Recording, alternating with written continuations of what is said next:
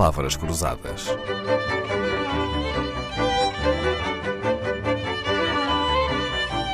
Porque quase tudo é uma questão de semântica. Também o mundo da astrologia tem o seu glossário muito próprio e hoje está no Palavras Cruzadas quem nos pode ajudar a entendê-lo. Catarina Duarte Antunes não precisa sequer de dicionário. É astróloga profissional, a única astróloga helénica a trabalhar em Portugal. Então, para começar, Catarina, o que é uma casa? Aham! Uma casa é um domicílio de um planeta. Ou seja, traduzindo, é o sítio onde está o planeta, não? Tradicionalmente, a palavra grega é topoi e significa casa, domicílio, sítio. Portanto, era o sítio onde um planeta uh, era capaz de executar funções próprias uh, associadas a ele.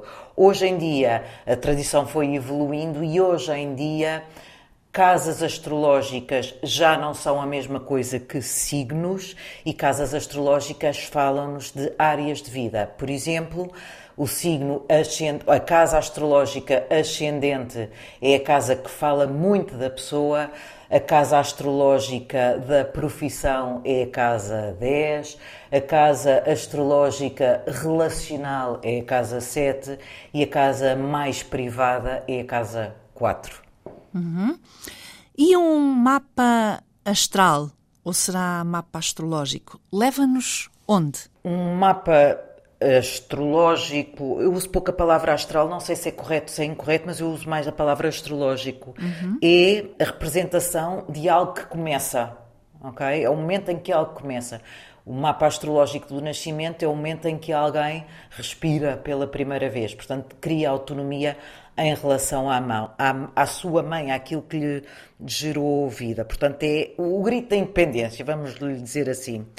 Aonde nos leva, ou onde nos leva, leva-nos ao fim da vida. Mas o interessante aqui é o como é que nós fazemos este percurso de vida.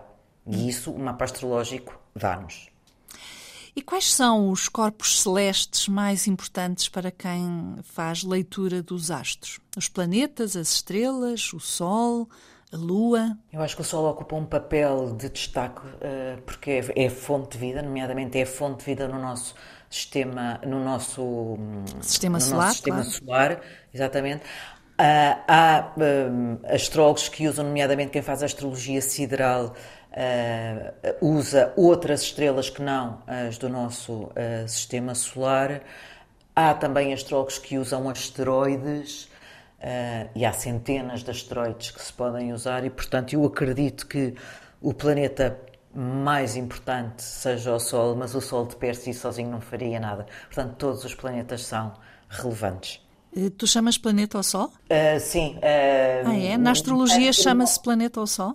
Chama, chama. Quando se diz que um planeta entrou ou saiu de um signo, o que é que significa? Significa que uh, vai. É, olha, é como que tu fazeres as malas e ires de Portugal para a Rússia.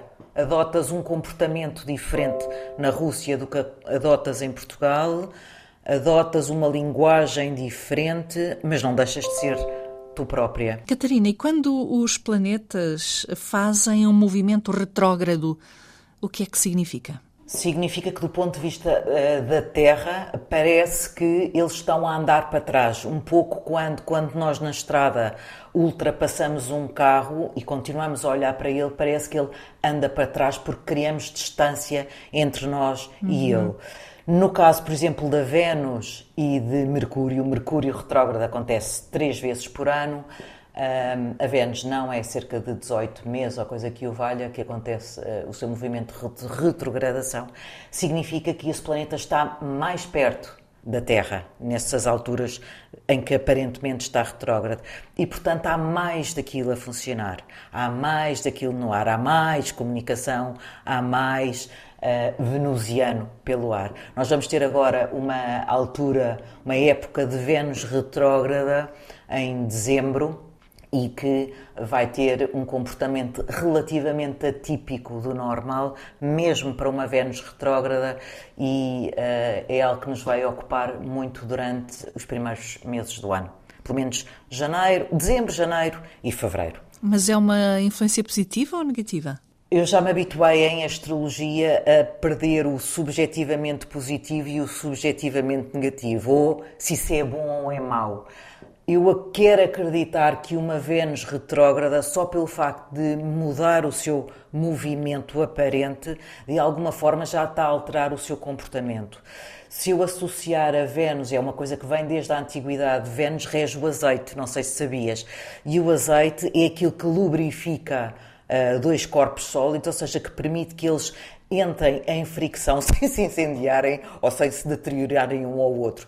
E eu quero acreditar que na altura da Vênus retrógrada há menos azeite, portanto há menos harmonia nas relações, vamos assim dizer. O que não deixa de ser um desafio interessante. Se é positivamente, uh, se é subjetivamente positivo ou negativo, isso depois depende da vida, da, da vida de cada um e de como é que hum, a pessoa governa a sua vida. Uhum. Se os planetas têm mais ou menos a mesma trajetória, não era de esperar que a astrologia também se repetisse, que a leitura fosse uh, sempre igual, de tempos a tempos? Vou-te responder do ponto de vista astronómico. Os planetas não têm todos a, a, a mesma trajetória, têm órbitas diferentes, têm velocidades diferentes, têm elípticas diferentes. Por exemplo, o Sol percorre um grau no zodíaco todos os dias. A Lua percorre 30 graus no zodíaco a cada dois dias e meio. E, portanto, tu por aqui vês que a velocidade é diferente.